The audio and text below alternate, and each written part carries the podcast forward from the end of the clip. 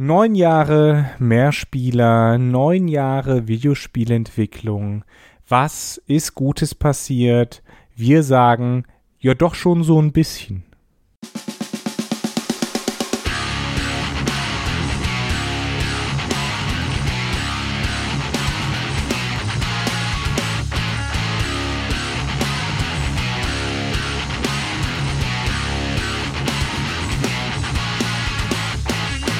Und damit hallo zur wahrscheinlich schlechtesten Einleitung von Mehrspieler, eurem Podcast für Videospiele seit einer knappen Dekade vor fast genau neun Jahren. Also es war mal der 14.6. Es war mal der 14.6., an dem wir das Ganze gestartet haben, sprich online gestellt haben. Planmäßig geht diese Folge am 13.6 online. Vielleicht fällt mir eine Einrede ein, warum ich den Schnitt nicht rechtzeitig schaffe. Und dann seht ihr diese Folge komischerweise doch erst am 14.06. und diese komplette Einleitung ergibt keinen Sinn mehr und ich müsste eine neue aufnehmen. Weswegen, so, diese Folge kommt am 13.06.2021. Nicht wie die erste Folge, am 14.06.12. ist ganz schön, wir haben jetzt zwar kein Zehnjähriges, aber wir haben wenigstens diesen coolen Zahlendreher, 12 und 21. Das ist immerhin etwas. Und wir haben uns gedacht, und diesmal tatsächlich gedacht, denn es gibt genug Spiele, die zumindest gerade rauskommen. Man könnte wieder über das ganze Next-Gen-Zeug reden. Also es gibt wieder Bewegung gerade. Es gibt auch Bewegung in Sachen Ankündigungen, denn wir haben, nennen wir es die E3-Flut, die E3-Zeit. Johannes hat mir eine ganz schockierte Nachricht geschickt oder mehr oder weniger eine wortlose Nachricht mit den ganzen Terminen, die anstehen, mit verschiedenen Shows, die sich jetzt ja noch mehr kleinteilig präsentieren, weil man A, wegen Corona, nicht so eine richtige große Messe machen kann und inzwischen auch relativ viele Studios selbstbewusst genug sind, um zu sagen, eigentlich brauchen wir die E3 nicht und es wäre uns lieber, wenn die Leute sich ganz allein auf unser Programm konzentrieren. Wobei, und das will ich noch kurz bevor ich Johannes zu Wort kommen lasse, sagen, wenn man unser Programm sagt, ist es dann meistens so, dass Sony und Microsoft die Präsentation beginnen mit und hier ist das neue FIFA oder Madden. Ja, weil es das ja auch auf keiner anderen Konsole geben wird. Wahrscheinlich ist es für die Umwelt auch mega gut, dass die E3 wieder nur quasi virtuell stattfindet, weil die ganzen Journalistinnen und Journalisten eben diesmal nicht wieder nach, ich glaube, Los Angeles fliegen müssen, sondern das bequem von zu Hause aus machen können. Problem ist natürlich weiterhin, dass wir alle irgendwie bis Ultimo nachts wach bleiben müssen, wahrscheinlich oder so. Keine Ahnung. Die Betonung liegt auf müssen, weil wir alle komplett bescheuert Wir wollten eine positive Folge heute machen, weil wir alle wir komplett bescheuert sind und die Sachen unbedingt live sehen müssen. Also. Aber das ist vielleicht ja auch eine tatsächlich eine positive Entwicklung, dass sich viel mehr in diesen neun Jahren, die Max und ich das jetzt zusammen machen, äh, viel mehr wirklich ins Internet, ins Digitale verlegt hat. Natürlich auch wegen der letzten beiden Jahre, wegen der letzten beiden Corona-Jahre. Aber ähm, diese, diese Digitalisierungsentwicklung hat sich ja schon vorher angekündigt. Äh, Sony ist ja oder ist ja bekannt dafür, eben nicht auf der E3 zu sein in den letzten drei, vier Jahren, glaube ich schon. Und wir haben darüber Folgen gemacht mit gutem Grund. Das ist tatsächlich auch eine große Entwicklung. Also nicht nur Digitalisierung für uns als, als Games-Rezipient, als die Spielenden, sondern eben auch für die Präsentierenden, für die Verkäufer dieser Spiele, für die Vertreiber dieser Spiele, die sagen, äh, würdet ihr uns bitte äh, und euer Geld geben? Das wäre sehr freundlich. Ihr kriegt ein eventuell vollständiges Spiel dafür und eventuell möchtet ihr gleich noch das Versprechen auf zusätzliche Inhalte bezahlen. Aber Moment, positive Folge, positive Folge, positive Folge. Also die E3, dass die an Bedeutung verloren hat, zumindest erstmal und in ihrer jetzigen Form, war in unseren Augen ist in unseren Augen ja auch nicht unbedingt eine schlechte Sache, weil es eine Sache ist, die sich irgendwo überholt hat. Die E3 konnte sich lange Zeit sehr wichtig machen, weil sie das einzige gewesen ist, was so richtig groß Beachtung zumindest im amerikanischen Markt gefunden hat, so wie wenn wir uns in Deutschland mal gefreut haben über die Gamescom und äh, andere Länder über ihre große Spielemesse, zum Beispiel die Tokyo Game Show, eine Spielemesse in Japan. Und in welcher Stadt wohl? Hm, Und inzwischen ist es so, dass ein Spiel wie Death Stranding rauskommt und die FATS schickt sel also führt mit einem lässt von einem eigenen Redakteur ein Interview mit Hideo Kojima führen. Das oder halt mal mit den Machern von äh, von Fortnite. Oder oder oder ob man diese Spiele jetzt mag oder nicht, sei dahingestellt, aber sie sind so weit in der Mitte der Gesellschaft angekommen, dass man nicht mehr sagen kann, oh, ich brauche aber die E3. Es ist andersrum. Die E3 muss zusehen, dass sie eine gewisse Stellung behält, also dass sie diese, diese Oscars-Stellung, auch okay, da müssten wir jetzt eigentlich an die Game Awards von Jeff Keighley denken, der das sehr aggressiv versucht, einfach die Oscars zu sein, nur für Videospiele. Viel Glück damit, Jeff. Fragt sich nur, wie, wie man halt die kleine Statue nennt, die man dann gewinnt. Den Gamey? Den, äh, so bescheiden wie der Mann ist, nennen wir es den Jeff. Den Jeff, ja, okay. Den Kili. den Kili Award. Sechs Kilis für Death Stranding. Uh. Ihr seht, es geht alles gerade ein bisschen quer durcheinander, was daran liegt, weil wir gerade neun Jahre, weil wir die, die, Hitze. die Hitze und neun Jahre zusammenfassen wollen. Johannes hat jetzt als erstes die Digitalisierung angesprochen, zu der gehen wir auch zurück. Aber ich habe ja auch erwähnt, es geht mir eben auch darum, dass die ganze Präsentation und alles, all, es ist für uns völlig normal geworden zu sagen, oh, Videospiel. Und der erste Gedanke ist, ich gehe auf die Videospielseite oder Entertainment-Seite oder sonst was Nachrichtenseite, wo ich meine Nachrichten zu Videospielen beziehe. Oh, ich sehe, Elden Ring ist im Januar 2022 wahrscheinlich raus oh, dann gehe ich jetzt sofort zu dem möglichen Portal und mache meine Vorbestellung. Ich gehe nicht in den nächsten Saturn oder streich mir einen Tag im Kalender ein und stürm den Laden, damit irgendjemand dann ein YouTube-Video mit 20.000 Klicks haben kann, wo Leute wie bescheuert in den Mediamarkt reinrennen, sondern du hast Videos von Leuten, wie sie wie bescheuert äh, das Fenster aktualisieren, ob sie tatsächlich eine PS5 bekommen oder eben eine der noch übrig gebliebenen Elden Ring Version, das ist auch eine schöne Sache. Diese Spiele sind da, die sind einfach da, die können ja, oh, das war das letzte, nochmal Glück gehabt. Nein, das ist, das ist auch eine schöne Sache an Digitalisierung. Abgesehen davon, dass alle rummeckern durch die Halbleiterkrise in Corona-Zeiten oder Halbleiterknappheit in Corona-Zeiten, dass, äh, ja, neue Konsolen, ich komme gar nicht dran. Stimmt, ist nervig, aber an und für sich leben wir in einer Zeit, in der Mangel überhaupt keine Rolle spielt. Eben auch bei Videospielen. Es ist nicht so, dass man in den Laden rennt und denkt, oh nee, das gibt. Ich weiß nicht, ob ihr das noch kennt. Also in Schulzeiten war es so, nach der Schule dann schnell in den Laden, oh, nachher gibt's kein Pokémon Gold mehr, dann gibt's auch Silber, ich will nicht Silber, ich will lieber Gold haben. Und dann kommst du in den Laden und es sind alle Silber weg und alle Gold noch da. Puh, Schwein gehabt. Und das, das sind lauter solche Sachen, die sind nicht mehr Teil des aktuellen Gamerlebens durch die Digitalisierung, was zwar weniger lustige Geschichten vielleicht bedeutet, aber für Leute, die sagen, oh, ich würde dieses Spiel gerne ausprobieren, hier ist es. Hier ist dein Reich. Äh, tob dich aus bei Steam, bei den Stores von Microsoft, Sony und Co. Videospiele sind also verfügbarer geworden, einfach durch die Digitalisierung. Ähm, und das ist natürlich, wie wir gesagt haben, eine gute Sache. Ich erinnere mich gerade daran, wir werden jetzt auch ein bisschen nostalgisch in diesen neuen Jahren. Ähm, ich erinnere mich gerade daran, wie ich das letzte Mal, als das auch noch ging, ähm, in einen äh, Elektronikladen gegangen bin, äh, um mir ein Spiel für meine Switch zu kaufen.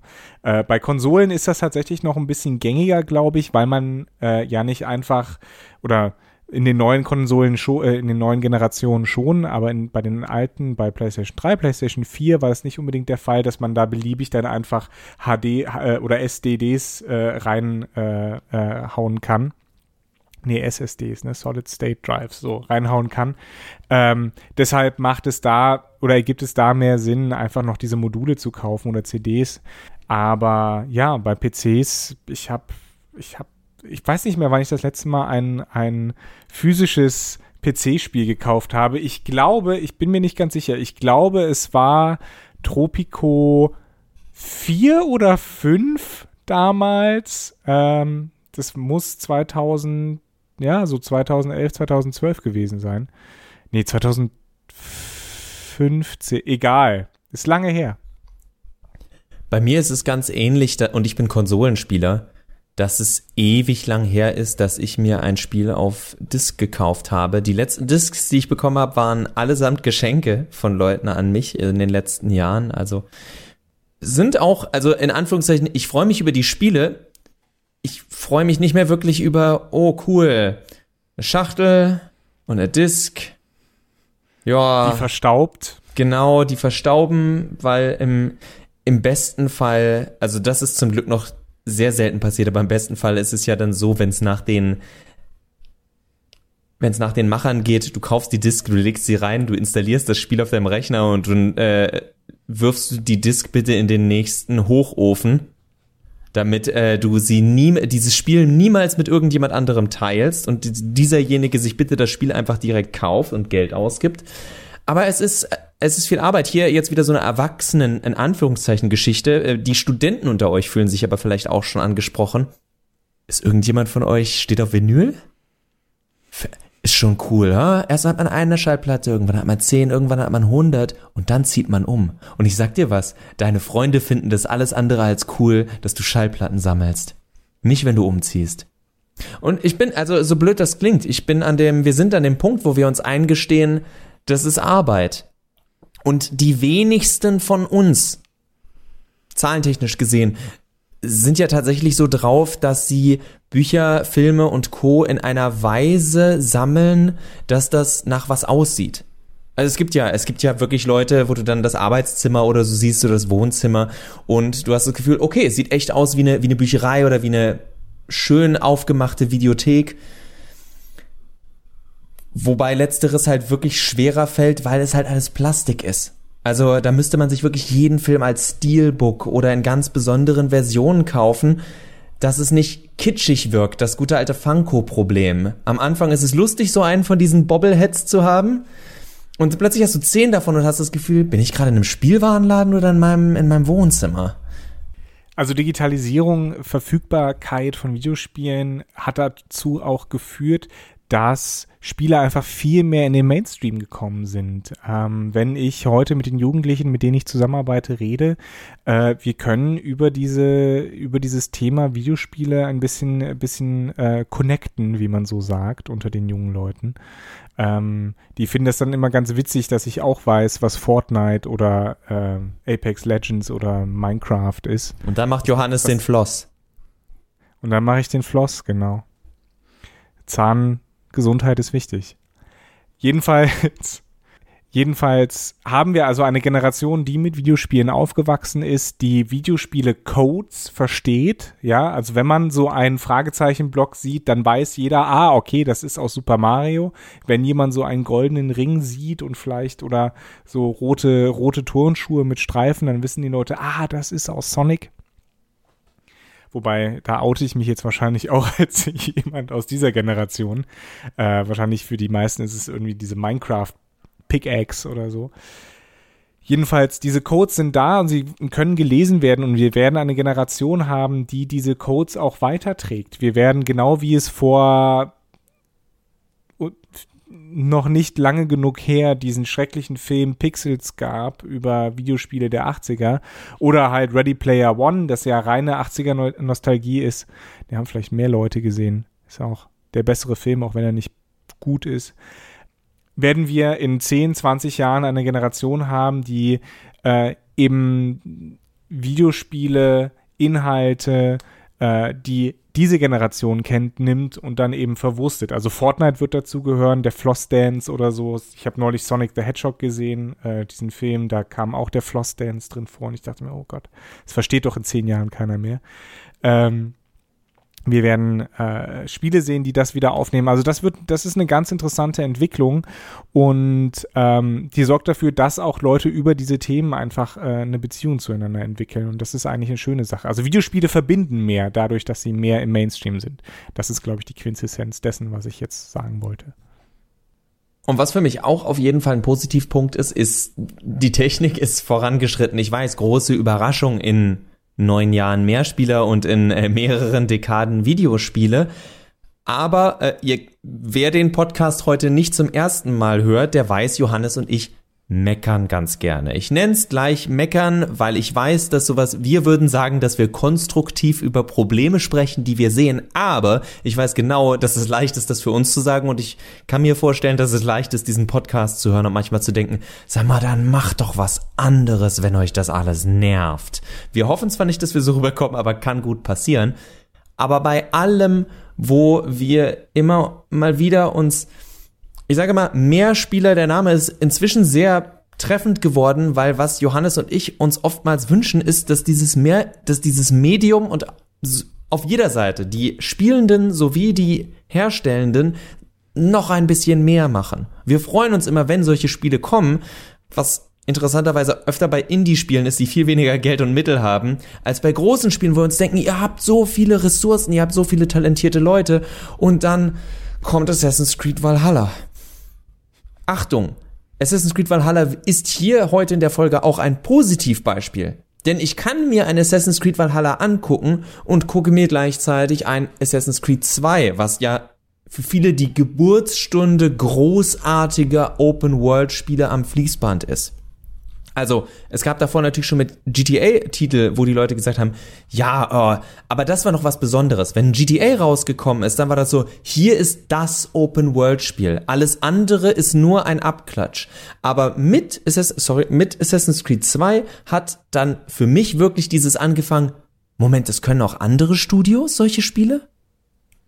Und es ist ja eigentlich auch erst seit GTA 3.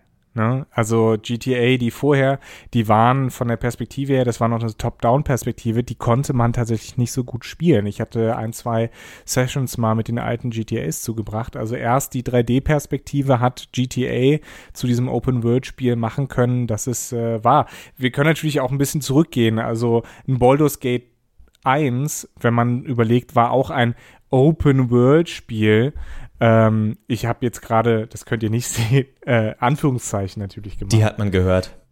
Es war also ein, äh, auch eine Art von Open-World-Spiel, aber nicht so, wie wir es heute verstehen würden. Und die Welten, und darauf willst du ja auch hinaus, äh, Max, die Welten sind größer und vor allen Dingen glaubwürdiger geworden.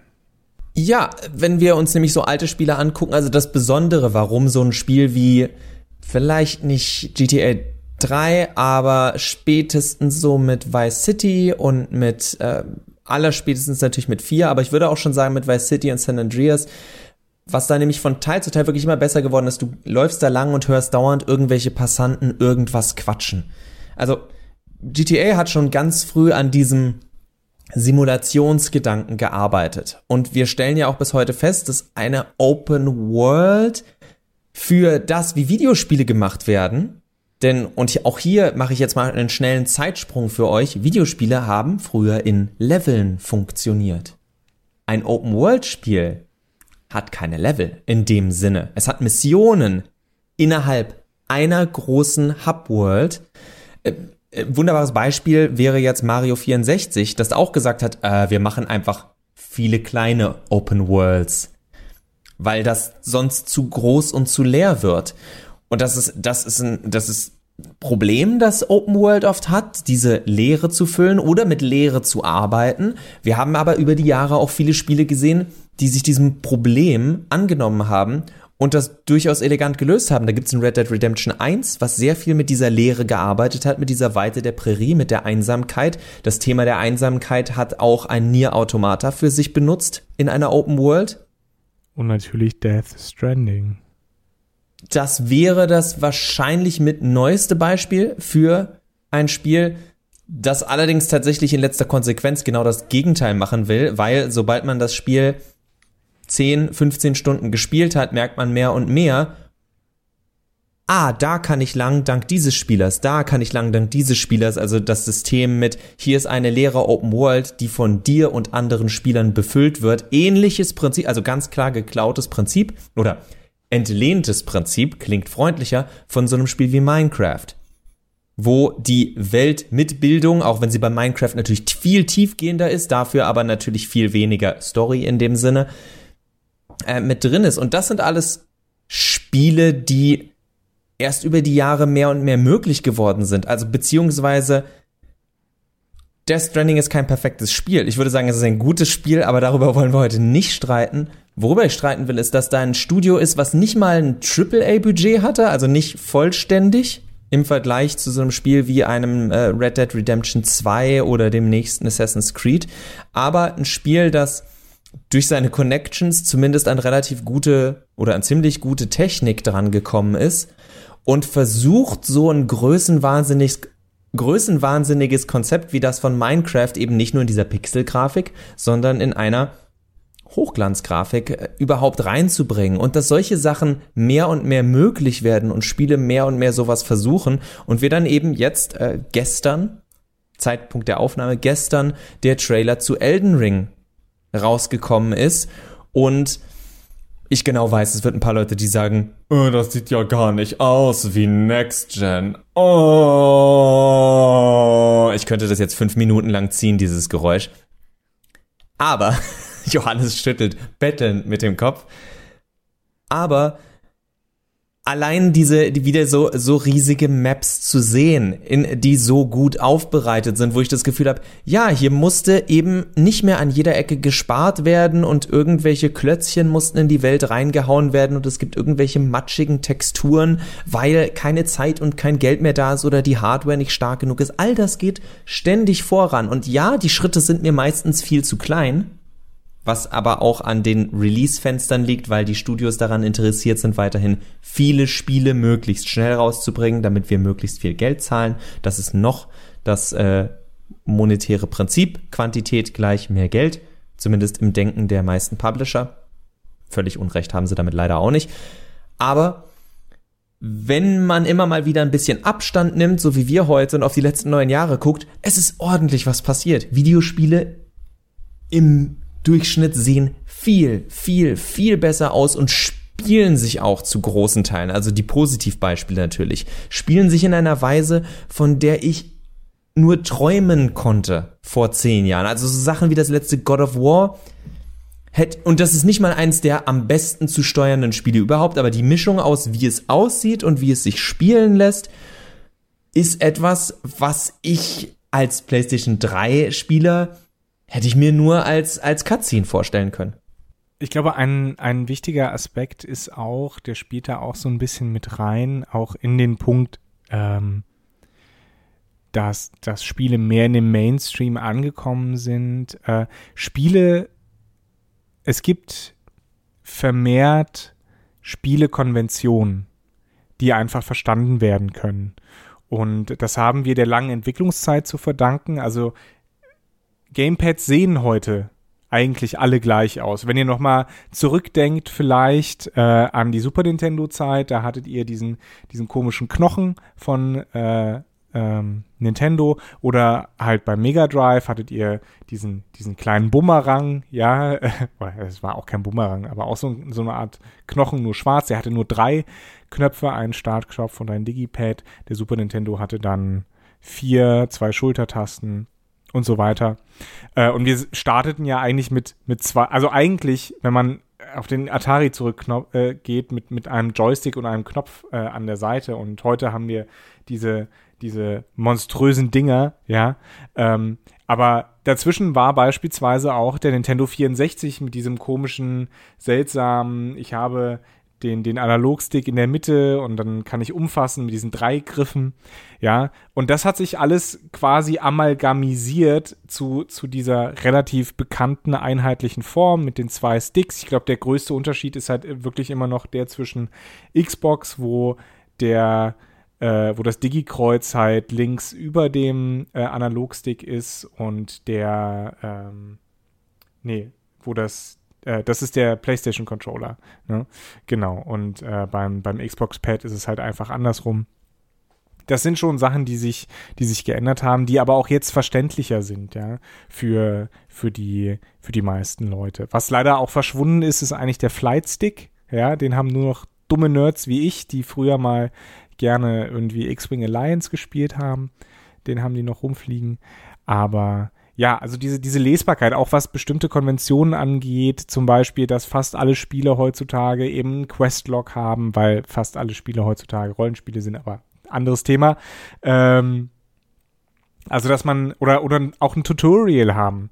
Ähm, das geht ein, auch einher mit der Digitalisierung. Das ist auch ein Thema, was wir nächste Woche ansprechen wollen.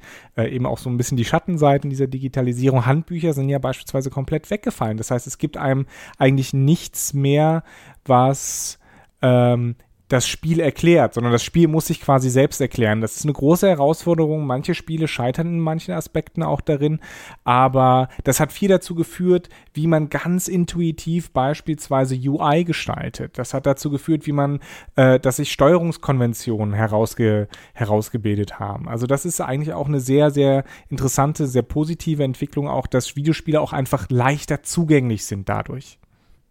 Abschließend zu der Sache Neuerungen, also gerade auch im positiven Sinne, möchte ich dann nochmal ansprechen, wie Johannes es vorhin schon für die bisschen negativ ausgedrückt hat, die letzten zwei Jahre. Es ist jetzt ein gutes Jahr Corona. Klingt erstmal viel besser. Gutes Jahr, 15 Monate Naja, Corona. anderthalb. Nee, es sind nicht anderthalb Jahre. Wir haben Juni und der Mist ist losgegangen im März, Johannes. Nee, der ist im Dezember. Der ist, losgegangen. ah, ich erinnere mich noch, der erste Lockdown 2020. kam 2020 im März, jetzt haben wir Ja, in 21. Ja, ich habe das letzte Mal, als ich gecheckt habe, haben wir wo unseren Podcast rausgebracht? Im Internet, also hören den auch Leute in Polynesien, ich weiß, und in Phantasien und in Japan, hoffentlich. Hallo Japan. Hallo Japan! Und, Konnichiwa! und, und Russland und die USA und wie sie alle heißen und wie sie, wie sie uns alle toll finden. Wir haben neue Konsolen. Miau. Wir haben schon eine ganze Weile neue Konsolen. Und darüber kann man dann nächste Woche wieder sprechen, weil das eher, äh, weil ich weiß, dass gerade jemanden wie Johannes, der eher auf dem PC zockt, immer äh, so ein Dorn im Auge sein könnte. Aber Videospiele, den Negativpunkt muss ich kurz anbringen, leiden in Anführungszeichen, in Anführungszeichen, darunter, dass sie sich mehrere Jahre auf eine gewisse Hardware versteifen müssen. Hat aber auch positiv Dinge, weil es viele Studios gibt, die sich denken, äh, wir wissen eh nicht, wie wir das hier alles ausreizen sollen. Wir wollen einfach nur ein flüssiges Spiel darstellen, Leute. Äh, sorry, äh, ist ja ist ja cool, dass jetzt Raytracing und so möglich ist, aber wir haben gar nicht das Geld, um solche Spiele zu machen. Unabhängig davon, es gibt Studios, die solche Spiele machen können. Es gibt Studios, die Spiele machen können, die äh, sehr viel Rechenkraft für nicht nur eben nicht nur für Grafik, sondern auch für diverse oftmals Simulationsaspekte machen können, also zufälliges Verhalten von Charakteren zum Beispiel, zufällig generierte Inhalte. Und wir gehen immer weiter bei vielen Spielen und sind viel weiter gegangen bei vielen Spielen, wo wir miterleben können, wie viel Spiele daraus machen können und wie viele Studios daraus machen können.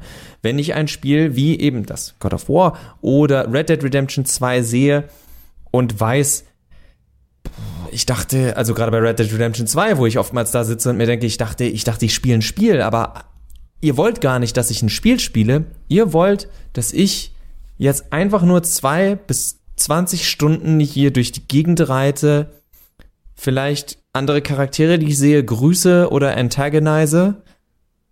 Und mir angucke, wie das Licht durch die Bäume fällt, wie der Morgentau weggeht, wie ich, wie das Wasser vom, vom strömenden Fluss mich auf eine Weise mitreißt, wie es wahrscheinlich auch einen menschlichen Körper mitreißen würde. Und das sind Sachen, die wir, als wir angefangen haben 2012 in Videospielen, sowas haben wir im besten Fall auf Comic-artige Weise, auf völlig übertriebene Weise gesehen.